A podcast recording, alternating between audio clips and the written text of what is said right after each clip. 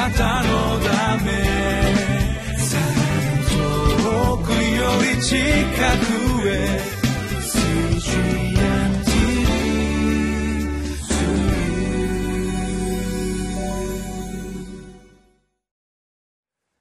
皆さんこんにちは。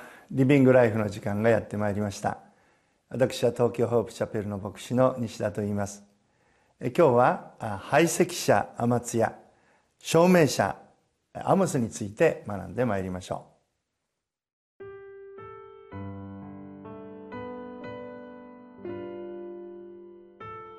アモス書7章10節から17節ベテルの祭司アマツヤは、イスラエルの王ヤロブアムに人を使わしてこう言った。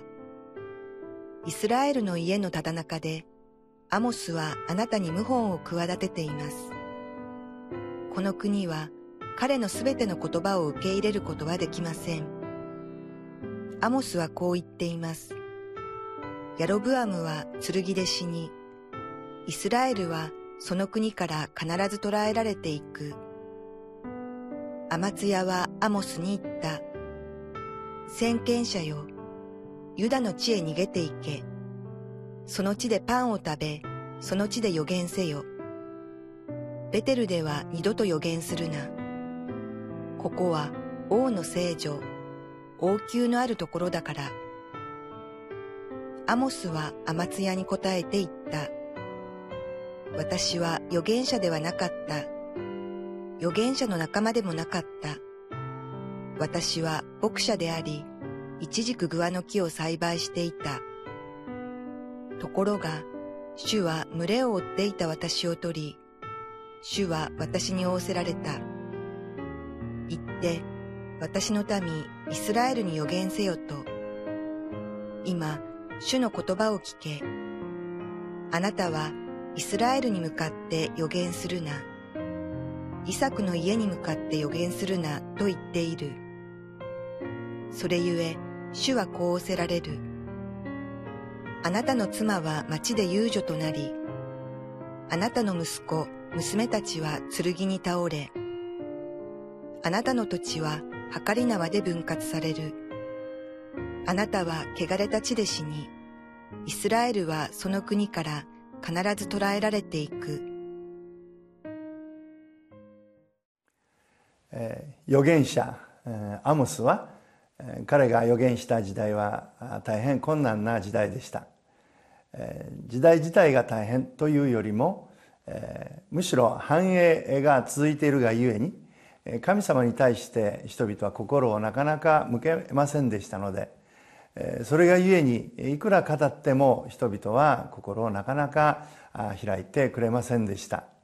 私たちもイエス様のことを証ししたり伝道しようとするとえ多くの場合は速やかにそのことを聞いてくれるというよりも反対にあったりあるいは無関心であったりいや反対にいろんなことを言われて気落ちしたりということがあるのではないでしょうか。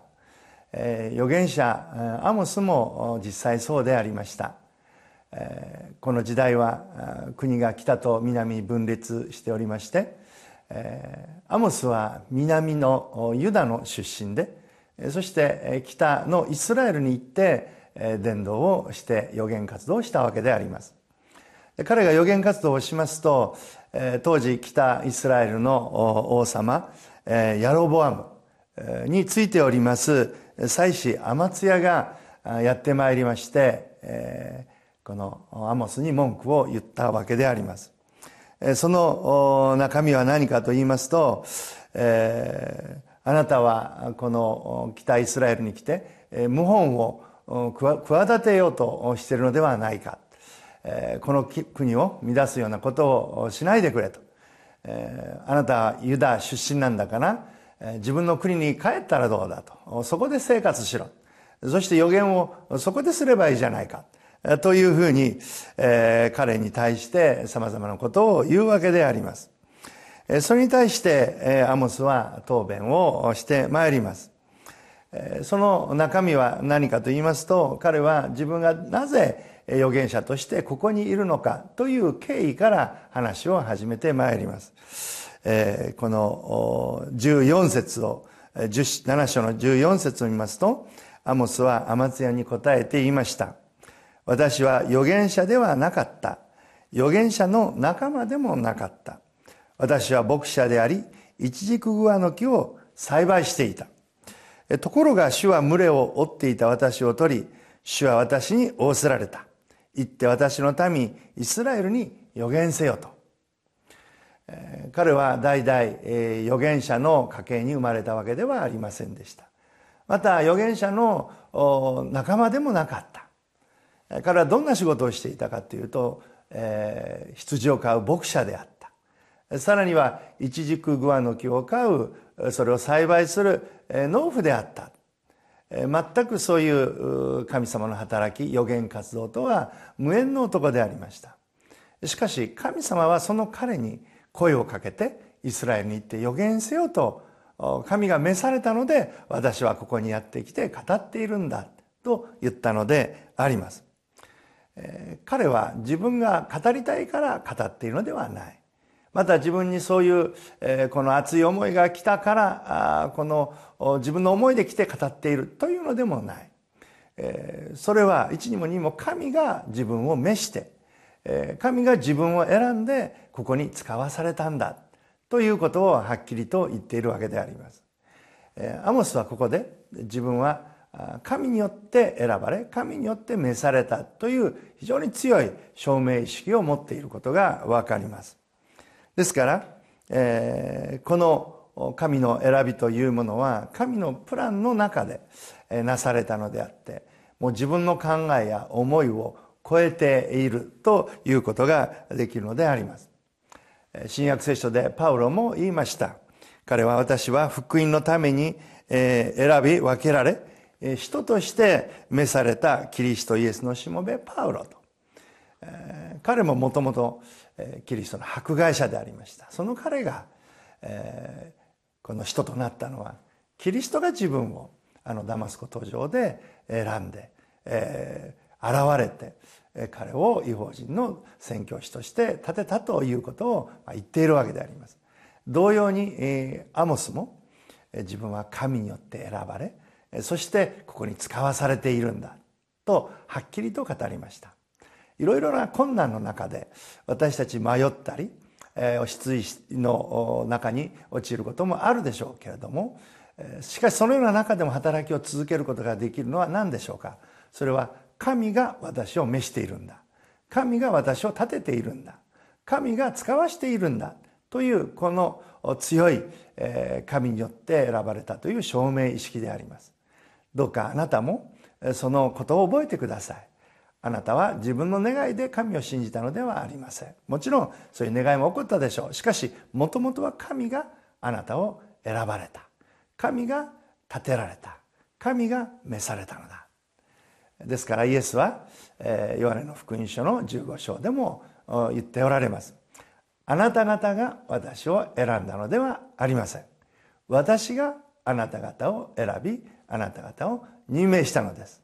それはあなた方が行って実を結びその実がいつまでも残るためでありまたあなた方私の名によって父に求めるものは何でも父があなた方に答えてくださるためであると。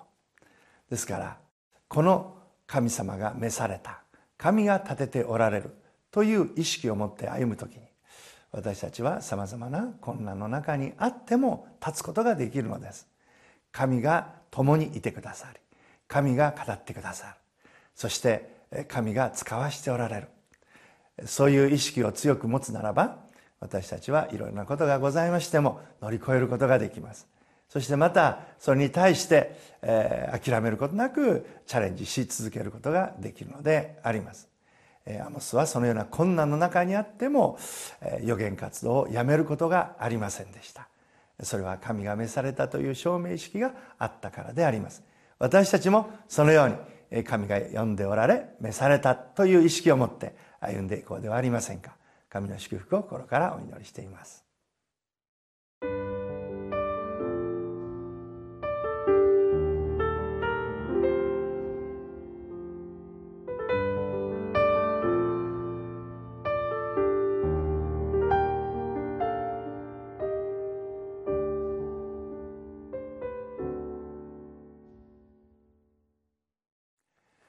私は東京に開拓に来てもう20年が経ちました。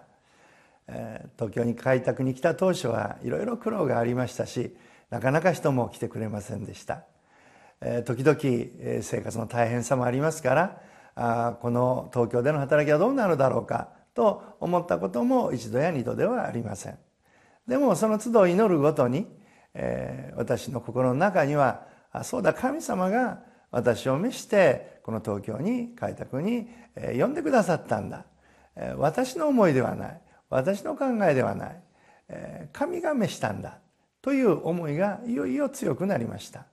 ですから私はその祈りもそのような祈りになりました。神様あなたが召してあなたがこの東京に呼ばれたのではありませんか。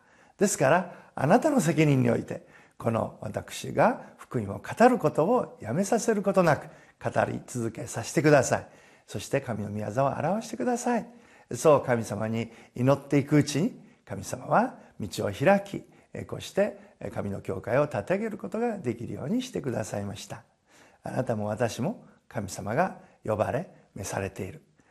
アモスがそうであったようにこの神の召しに応えて私たちも歩んでいこうではありませんか。神の祝福を一言お祈りいたします。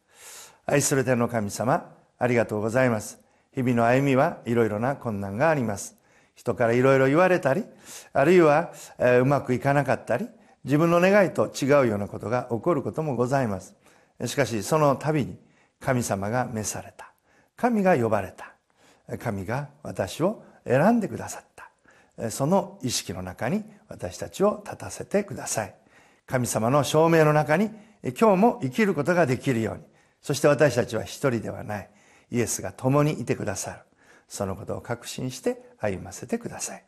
神の恵みを感謝してイエスのお名前によってお祈りをいたします。アメン。